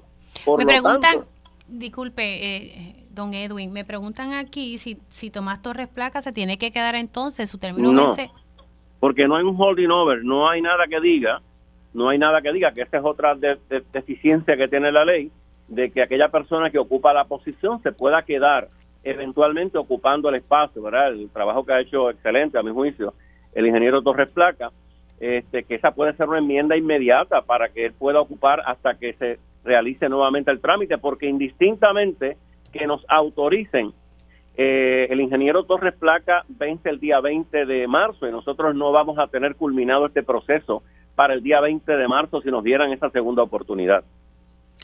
Así que eh, aquí se, iniciaría entonces nuevamente todo este proceso o, apostar a que se enmiende la ley para que Torres Placa, porque la realidad es que en primero de marzo no nos podemos quedar sin un representante. No, no deberíamos quedarnos, pero, pero nosotros obviamente tenemos que cumplir con lo que dispone la ley y en efecto el, el, el comité, ¿verdad? La comisión que evaluó entendió que no cumplió con esos dos requisitos particulares. Eh, y nuestra responsabilidad era notificárselo al señor González eh, Ascar, que él tome obviamente, que es como, es como funcionan los, los procesos, para eso está el orden establecido. Yo no estoy de acuerdo, voy al tribunal y el tribunal toma una determinación. Eso es lo importante, ¿verdad? Que la gente, yo creo que creo que es importante que la gente sepa que el orden permite, ¿verdad? El ordenamiento permite ese tipo de trámite cuando no estamos de acuerdo con la decisión que se toma y que en efecto esa decisión que tome el tribunal, sea una o sea la otra, pues obviamente eh, si, si el, el juez tiene la última palabra en interpretar qué quiso decir el legislador cuando dijo tal cosa o dijo mm, cualquier otro asunto. Así que eh, eh, eso es lo importante, ¿verdad?, de nuestro sistema. Así que por el momento nos quedaríamos en el aire, don Edwin. Al momento sí, al momento sí, a menos que se enmiende la ley inmediatamente que si hay oportunidad para hacerlo, para que se permita, ¿verdad? Y esto, esto estaría sujeto a que, a que en efecto, eh, ya sea que el ingeniero no acuda al tribunal, eh, perdón, el señor este González Ascar, y también a que si hubiese un holding over, es decir, que se puede quedar en la posición hasta que se nombre otra persona, que el ingeniero Torres Placa estuviese en la disposición de quedarse, porque si no está en la disposición de quedarse, pues de nada valdría. Aunque yo creo que sí, que la, la ley debe, debe contenerlo, pero de nada valdría, ¿verdad? Porque entonces... Este, lo que quiero tener claro lo que quiero tener claro es que usted no puede iniciar un proceso nuevamente. No, no lo puedo iniciar. Ay, padre. Estamos en el aire, sí. Estamos en el aire. Ay, Padre Celestial. Bueno, eh, eh, don Edwin, gracias por haber entrado. Pero es importante resaltar, Mil, que eso lo puede resolver la legislatura básicamente en el caso de que Torres Placa quisiera quedarse en la posición y que, y que en efecto el señor González Ascar no fuese al tribunal y, y, presumiendo que le dieran la razón, ¿verdad? Que como está la ley, entiendo que así no va a ser, pero este eso lo podría resolver la legislatura en, en poquísimo tiempo. Ay, Padre Celestial, las cosas que pasan aquí hay que respirar profundo. Bueno, Don Edwin, gracias por traer eh, eh, este tema, eh, ¿verdad? creo que, que, la legislatura tiene que, actuar porque lo que no puede pasar es que nos quedemos sin representación o tal vez ese era el propósito al final de, poner tantas trabas en la ley número 83. Don Edwin, gracias. Siempre a su orden, un placer. Un abrazo. Alguien me comenta en el peor momento, sí, en el peor momento nos quedamos sin representación, aunque fuese uno, pero teníamos algo. Ahora no tendríamos nada a partir del primero de marzo. Bueno, yo voy a estar pendiente de este tema porque la verdad es que increíble. Quiero pasar a otro tema que me parece que es sumamente importante. Se ha hecho un estudio y quiero poder discutirlo eh, con calma con mi próxima invitada, políticas públicas y el trabajo de cuidadores en Puerto Rico. Un estudio que ha elaborado eh, Intermujeres y precisamente tengo ya en línea telefónica a Yanira Reyes. Ella es catedrática de la Facultad de Derecho de la Universidad Interamericana. Gracias por estar con nosotros, licenciada. ¿Cómo está? Saludos, Mili, y saludos a todas las personas que te escuchan. Disculpe la demora, es que aquí surgen, como aquí no pasa nada. No hay, no hay problema, yo lo entiendo. En este país siempre están pasando cosas. Están pasando muchas cosas, pero algo que me parece que es sumamente importante y, que no podemos obviar es este, esta, este informe que ustedes han elaborado en, en equipo, que me parece eh, bien importante que podamos compartirlo con, con los radioescuchas. ¿Qué, qué, ¿Cuál fue el propósito de este estudio? Mira, cuando hablamos del trabajo de cuidados, pues no solamente nos referimos a cuidar personas, eh, hemos hablado mucho de la necesidad que hay en Puerto Rico, particularmente por el envejecimiento de nuestra población, de cuidadores y cuidadoras para personas envejecientes, pero también nos referimos a todo lo que necesitamos para reproducir nuestra vida, como las tareas domésticas, cocinar, la higiene, que nos dimos cuenta tan importante que era durante la pandemia, ¿verdad? Para mantener la salud. Así que todas las personas cuidamos y necesitamos cuidado. El problema es que en muchas ocasiones esa responsabilidad recae particularmente sobre los hombros de las mujeres y las niñas y en condiciones en que no se reconoce como un trabajo ni se remunera eh, de manera eh, apropiada o sin condiciones laborales apropiadas. Así que en esta investigación nosotras utilizamos un instrumento que se ha utilizado para evaluar otros países y analizamos todas las leyes, todos los reglamentos, todos los procedimientos de las agencias públicas en Puerto Rico que tuvieran que ver algo directa o indirectamente con los cuidados. No solamente con asuntos específicos de eh, diurnos, ese tipo de cosas, sino cuestiones de infraestructura, por ejemplo, cómo afecta el asunto de la luz, el problema del agua, al asunto de los cuidados. Le dimos puntuación a Puerto Rico y además hicimos una eh, grupos focales con cuidadoras y con organizaciones de mujeres que respaldan el trabajo de cuidados para poder completar esta investigación.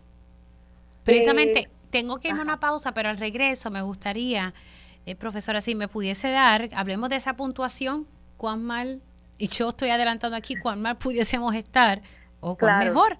Importante ese detalle que ustedes tuvieron un grupo focal, o sea, ustedes tuvieron el insumo de las personas que hacen esta labor tan importante.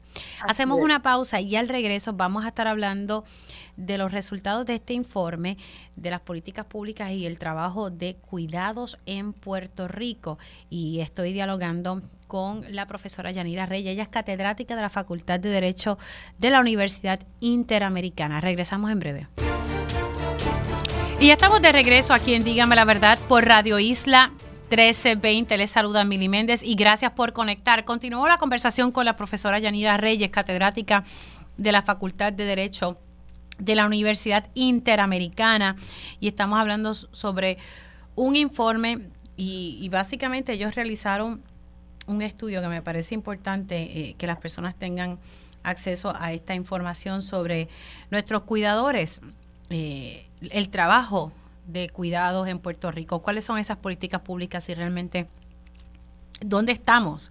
Y precisamente me decía la profesora que ellos hicieron una puntuación y también eh, trabajaron con grupos focales, o sea, tuvieron la oportunidad de dialogar con estos cuidadores para entonces eh, trabajar con este informe. Gracias por quedarse con, con, nosotros aquí, profesora.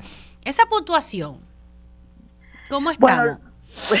luego de evaluar todas esas políticas públicas en Puerto Rico, el país obtuvo un 27% de 100. 27 de 100, eso es F en cualquier lugar. ¿verdad? Muchacha, estamos colgados estamos colgados. Eh, eso, según nuestro este esquema que te estaba contando que utilizamos, significa que aunque en Puerto Rico sí existen políticas públicas que tienen algún potencial, no protegen, estas políticas no protegen a todas las poblaciones, particularmente las poblaciones más vulnerables, o su implantación es muy limitada. Como sabemos en Puerto Rico hay muchas leyes porque con esto del legislador a tiempo completo pues se mide la efectividad de los legisladores en la medida en que aprueban leyes. Pero después de esas leyes muchas se quedan en papel y no son implementadas. Por ejemplo, te voy a dar un ejemplo. Encontramos que hay una ley que establece que en todas las agencias públicas debe haber centros de cuidado para los hijos e hijas de empleados públicos. Eso no existe. Eso se dejó de hacer hace tiempo. Hace muchísimo tiempo, porque no hay presupuesto para implementarlo. O sea, la ley dice que, que, tienen que tener centros de cuidado en, en las agencias. En las agencias. Sí, eso, eso es cosa del pasado.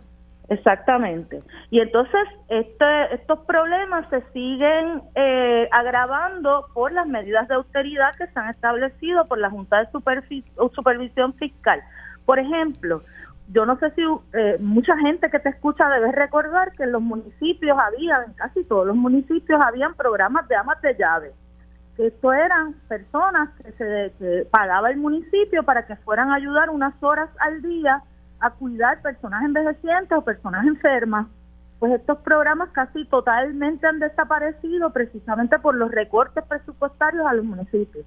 Espérese, eso ha desaparecido porque mira que aquí a cada rato se habla de ese tema y lo hablo con los alcaldes. Así que ustedes pudieron constatar que esos servicios en muchos municipios ya no existen. En muchos municipios ya no existen o se ha reducido grandemente y la gente tiene que estar en listas de espera por años. Eso no los contaron precisamente las cuidadoras que en algún momento fueron empleadas por sus municipios y ya esos programas no existen. Así que parte de las conclusiones a las que nosotras llegamos fue primero que el trabajo de cuidados no se reconoce en Puerto Rico como un trabajo y por lo tanto no se le da importancia.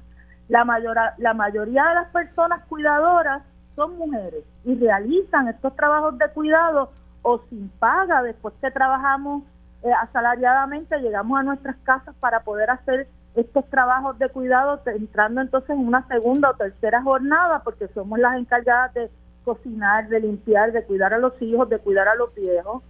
O la, aquellas personas que sí trabajan por alguna paga, lo hacen en una economía informal sin ningún tipo de seguridad o beneficio. Por ejemplo, esas personas cuidadoras que reciben una paga muchas de ellas cuando se quedan en las casas con eso que llamamos con dormida, eso quiere decir que se quedan toda la noche, no tienen una jornada de trabajo establecida de ocho horas, ni tienen salario mínimo, ni tienen licencia por enfermedad, ni licencia de vacaciones.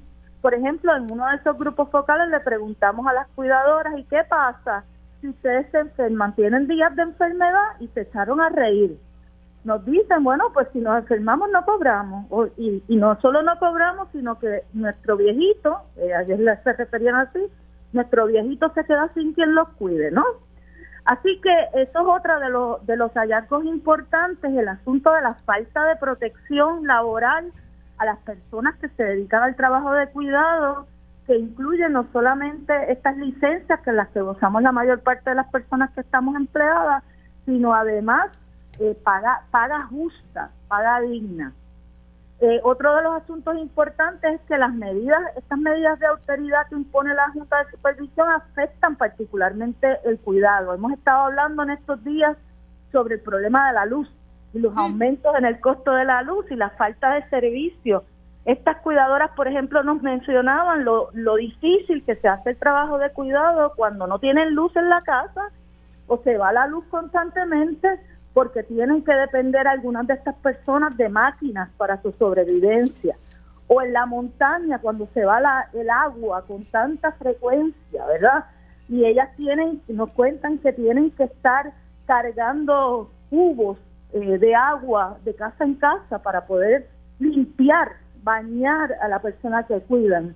O el problema de transportación pública. La mayor parte de los pueblos de la montaña no hay transportación pública y son carros privados. Las, las mujeres que se dedican a este trabajo tienen que o pedir por o llamar a un vecino para que lleve, la pueda llevar a, a las citas médicas. Así que todos estos asuntos de infraestructura que, que nos afectan a todos y todas en el país tienen un impacto particular sobre los servicios de cuidado. Eh, y eso es una de las recomendaciones que hacemos en nuestro informe, porque hacemos varias recomendaciones de, política pública que tienen que ver con que cuando se haga esta reestructuración de la deuda, cuando se atienda este asunto de, de los planes fiscales, que se atiendan particular, que se, que se definan los servicios esenciales con una perspectiva de derechos humanos, que se entienda lo importante que es la luz, el agua, la transportación pública para todos estos servicios de, cuidado. Me llama la atención que eh, lo que estoy viendo aquí en, lo que ustedes presentaron, que el plan de salud del gobierno no garantiza la prestación de servicios esenciales. es un tema, pero bien importante, eh, especial para la población adulta mayor. Y estamos viendo aquí que cada vez es un reto tener acceso a servicios de salud. Eso es así. Y entonces no solamente el asunto de que no tengan un plan de, un plan de salud que le cubra todos sus medicamentos, todos sus servicios, sino que en ocasiones no están disponibles los centros de servicio. Hemos hablado de la gran cantidad de cierres de hospitales. Esta, estas mujeres nos hablaban de que a veces tenían que hacer llamadas para citas de seis, ocho meses, ¿verdad? Que sabemos que eso está pasando en este país Así que, eh, pues esto es un gran problema, es un gran problema particularmente con una población, como decía anteriormente, eh, muy envejecida. Pero además, no solamente hablamos de la población bien envejecida, sino que de nuestra niñez. Nuestros niños y niñas también están pasando por una situación eh, difícil con el cierre de las escuelas. Esto a su vez elimina o limita los servicios de comedores escolares, por ejemplo, y, entonces tenemos una población que necesita una, una atención particular y de nuevo esa privatización de los servicios, ya el Estado, el gobierno, eh, desentendiéndose de esa responsabilidad, pues ¿dónde recae? Pues recae en la madre, en la abuela, en la tía, ¿verdad? Recae en las mujeres en particular, colocando a esas mujeres en una situación de mayor vulnerabilidad y de pobreza, eh, sin que haya ningún tipo de reconocimiento de ese trabajo que hacemos las mujeres todos los días en nuestras casas y en nuestras comunidades. Y esto no es un problema, el asunto de los cuidados no es un problema privado de las familias. Esto tiene que ser un asunto atendido por la sociedad entera y por el gobierno que, entienda que esto es un derecho humano, que es un asunto que tiene que ser de, de alguna forma eh, asumir la responsabilidad para que las personas puedan atender la reproducción de su vida, ¿no? ¿Dónde ustedes van a compartir este estudio directamente a la legislatura? Sabemos que hicieron esta conferencia de prensa, pero usted sabe que no todo el mundo está, eh, los legisladores están en, en otro canal como decimos por ahí, eh, ¿ustedes le van a hacer llegar estos hallazgos y las recomendaciones? Sí, eh, de hecho, en nuestro la presentación de nuestro informe habían varias varias representantes de varias senadoras y, representantes, pero también vamos a hacer público este informe a través de nuestras páginas y se lo haremos llegar a los legisladores y legisladoras definitivamente. Y, y estas son cosas que se, se vienen advirtiéndose mucho, mucho tiempo, pero aquí ahora tenemos plasmado un estudio y es triste ver que sacamos un 27%, o sea que eh, el país está colgado en, a la hora de establecer políticas y a la hora de eh, implementar las que existen. Porque aquí el problema es que se aprueban tantas cosas y, y muchas de estas legislaciones cogen polvo. Exactamente, eh, no solamente porque no hay recursos, ¿verdad? Les recortan los presupuestos a las agencias y no las pueden implementar, sino que incluso no recogen datos. Eso, eso se aprueba una ley, se queda ahí en papel y después no pasa nada. O se crea un comité para que puedan entonces crear algún tipo de, protocolo y no pasa nada. Eh, yo creo que es momento de que se le dé prioridad a este asunto porque somos una población nuevamente envejecida, porque porque los niños y las niñas están en una situación de pobreza, porque las mujeres estamos en una situación de pobreza, porque el país necesita los cuidados, porque es un derecho humano. Y es importante entonces que el gobierno le ponga interés a este asunto, ¿verdad? Y que, y que de una vez se reconozcan los servicios esenciales que necesitamos para vivir. Eso le iba a decir, lamentablemente aquí todavía es la hora que no se han definido los servicios esenciales cuando se supone que eso sea así. Y, lamentablemente eso no se ha dado, eso no ha ocurrido. Definitivamente. y eh, una de, los de, los de las cosas que debemos eh, de alguna forma esperar es no solamente que se que se recompense, ¿verdad? Que haya remuneración adecuada para los trabajos de cuidado, sino que también haya una redistribución por género. Es decir, que no caiga toda esa responsabilidad necesariamente sobre los hombros de las mujeres. Un ejemplo de cosas que se pueden hacer es, mira, la, de las políticas que existen para poder eh, atender los cuidados es la licencia de maternidad. Primero que la licencia de maternidad en Puerto Rico es bien corta, en otros países hasta de un año y aquí son de 8, de 8 a 12 semanas. Sin embargo, no existe una licencia por paternidad equiparable. Solamente en algunos espacios públicos existe la licencia por paternidad y es muy corta. Pero no hay licencia por paternidad en muchos eh, eh, empleos privados. Y eso es una de las medidas que se pueden tomar para redistribuir esta responsabilidad del cuidado y no que se asuman medidas para darle más tiempo a las mujeres para cuidar, ¿verdad? Eso es importante, pero también es importante que podamos tomar medidas para redistribuir la carga que ha caído particularmente sobre los hombros de las mujeres. Que siempre recae ahí. Profesora, gracias por haber entrado unos minutitos. Y las personas rapidito, ¿dónde consiguen? A través de las redes de Intermujeres. Sí, en la página de Facebook de Intermujeres y en la página de Internet Inter mujeres.org. Me parece que es un estudio sumamente importante eh, que deberíamos estar pendiente al, mismo. Gracias por haber entrado unos minutitos, se me cuida mucho. Muchas gracias a ti, buen día. Cómo no. Ahí ustedes escucharon a Yanira Reyes, ella es catedrática de la Facultad de Derecho de la Universidad Interamericana de Puerto Rico, donde se hace una evaluación, un informe sobre nuestros cuidadores y qué fue lo que encontraron. Básicamente, eh, las políticas públicas que están establecidas o las que faltan por establecer, básicamente la puntuación es de un 27%. Estamos colgados en, en, este tema de nuestros cuidadores. Hacemos una pausa y al regreso estaremos hablando con el representante José Bernardo Márquez. Y ya estamos de regreso aquí en Dígame la Verdad por Radio Isla 1320. Les saluda Mili Méndez y gracias por conectar. La semana pasada se hicieron viral muchos vídeos de los estudiantes denunciando pues la falta pues de, de mantenimiento en las estructuras que albergan las escuelas públicas del país. Yo le decía el, viernes a la secretaria cuando tuve la oportunidad de dialogar con ella que, que esto es un problema de hace mucho tiempo, eh, no es de ahora. Ahora pues lo vemos un poquito más eh, agudo porque eh, hay unos fondos federales, pero los trabajos están básicamente casi paralizados porque no hay mano de obra. Eso es una verdad. Pero antes de eso, las escuelas también estaban en unas condiciones no aptas y los mismos problemas, falta de servicio a nuestros estudiantes de educación especial, entre otros. Y precisamente aquí el representante José Bernardo Márquez ha estado muy pendiente y tuvo que mandar al Departamento de Educación para tener acceso a información en cómo estaban utilizando su dinero. Así que, y la ley 85 del 2018 establece que se debe asignar al menos 70% del presupuesto del Departamento de Educación para servicios directos a los estudiantes. Eso está ocurriendo. Muy buenos días, representante. ¿Cómo está? Buen día, Mili. Muy bien, gracias a Dios, gracias por el espacio siempre. La ley 85 podría yo llegar a mi conclusión que no se está cumpliendo. Ese 70% del presupuesto está llegando a nuestros estudiantes.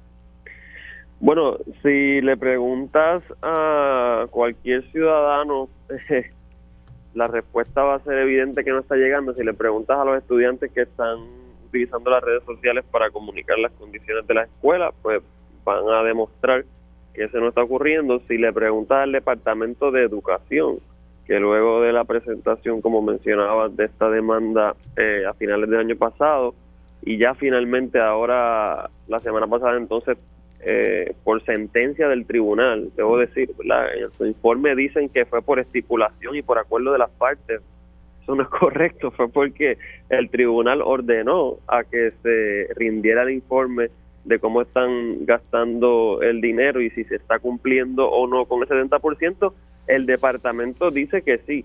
Es más, el departamento dice que sobrepasa los porcentajes de servicios directos, dice que en el caso de los fondos estatales está llegando casi un 88, 89% en servicios directos a los estudiantes en las escuelas y en el caso de fondos federales pues está más o menos por ahí por el 70 eh, por ciento.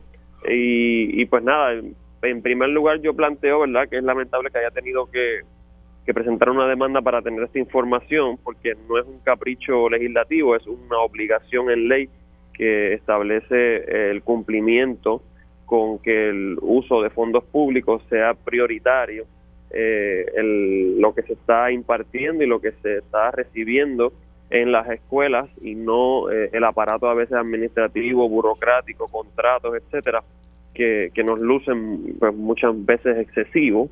Eh, y, y, pues en segundo lugar, dentro de cualquier política de, de, transparencia, pues lo que se debería estar es haciendo accesible esta información a la ciudadanía, a los medios de comunicación y por supuesto a la comunidad escolar. Ahora con eh, esta información que el departamento provee, pues nos corresponde desde la Asamblea Legislativa eh, sentarnos en, un proceso detenido de vistas públicas que ya le he solicitado tanto a la presidenta de la Comisión de Educación como al presidente de la Comisión de Hacienda para eh, que el departamento nos explique eh, en qué exactamente es que se está yendo ese porcentaje eh, en servicios directos, porque claramente no lo estamos viendo materializado en la infraestructura, eh, los materiales, eh, los servicios que reciben los estudiantes en las escuelas y, pues eso deja mucho que desear de un presupuesto eh, de sobre eh, 5 mil millones, ¿verdad? De 5.8 billones de dólares. O sea que no son los 3 mil millones que uno está acostumbrado a que se no, no, que ha aumentado muchísimo en los últimos años por, ¿verdad? por distintos fondos de reconstrucción, entre otras cosas, el presupuesto del Departamento de Educación consolidado actualmente son 5.8 billones. Por eso es que choca eh, la retina de cualquiera el ver eh, esos videos que estamos viendo y no, no, no tienen que ser videos en redes sociales porque eh, los ciudadanos y también los funcionarios públicos visitamos escuelas y hemos visto cómo están. Tú me puedes decir en algunos casos que que hay proyectos que están encaminados, pero que todavía no han empezado por la lentitud, etcétera. Eso, eso es algo que lo podemos entender con respecto a eh, infraestructura que fue afectada por terremotos o por los huracanes. Pero estamos hablando de cosas mucho más básicas, ¿no? De, pintura, ¿no? Eh, los materiales de baño, eh, los materiales del salón de clase, entre otros asuntos, que para eso precisamente es que se hace esa inversión pública, ¿verdad? porque entendemos que la educación es importante, porque es un proyecto eh, que promueve la movilidad social y el acceso ¿verdad? A, unas condiciones básicas para luego salir al mundo cívico y profesional y no queremos estar haciendo esa inversión y que se esté yendo por una tubería rota en todo ese aparato eh, administrativo del Departamento de Educación. Ese es el reclamo y con, todas sus, con todos sus defectos, la ley 85 por lo menos incluyó una disposición que trataba de convertirse en una garantía de que eh, ese presupuesto se sintiera, se percibiera, llegara al salón de clases. Y pues tuvo que llegar un legislador, eh, ¿cuánto? Como seis años después, para reclamar que esa disposición estaba haciendo letra muerta y entonces ahora el Departamento de Educación, como un ejercicio, ¿verdad?, de, eh, quizás proyección pública está diciendo que, que ha estado todo bien, que han estado cumpliendo, que han estado sobrepasando ese porcentaje, lo cual a nosotros nos genera muchísimas dudas y que en gran parte tiene que ver con cómo definen servicios directos, ¿verdad? Porque están interpretando eso de una manera bastante amplia y eh, al hacer eso e incluir un montón de elementos, que es lo que sale en un reportaje del fin de semana de espacios abiertos, eh, pues entonces pues claramente vas a poder llegar al 70%. Y, y por eso es que digo que vamos a tener que iniciar ahora un proceso de vistas públicas, tanto con la Comisión de Educación como la Comisión de Hacienda, para desmenuzar eh, cómo es que están eh, distribuyendo ese presupuesto y cómo podemos asegurarnos de nuevo que, que se vea está a cargo de la Comisión de Educación? La representante Débora Soto en, la Cámara. Eh, porque me parece importante que, esto se lleve a cabo. Y este informe que, que hay que, esta información que hay que entregar de acuerdo a la ley 85, ¿es un informe que debería entregar el Departamento de Educación a la legislatura o, o, es la parte del 70% que debe ser eh, el dinero utilizado directamente a los estudiantes? Bueno, la ley lo que dice es que anualmente el departamento, como parte del proceso presupuestario, tiene que emitir un informe de cómo está cumpliendo con el 70%. O sea, que, que la ley hace las dos cosas. Te, te obliga a, que el 70% mínimamente vaya a las escuelas y a, lo que llama servicios directos, eh, pero para que cumplas con eso te exige ese informe. Y eso es lo que no había pasado por cinco años. Y, y ahora, producto de la demanda, entonces hacen un informe que cubre los últimos cinco años y me imagino, ¿verdad?, que van a aprender la lección y entonces prospectivamente pues van a cumplir con la diligencia de rendirlo anualmente. Bueno, y, y, que, que, haya un legislador que esté pendiente a, este tema, porque usted me está diciendo que si no es porque usted somete eh, eh, esta demanda, imagínate, no tenemos información sobre esto.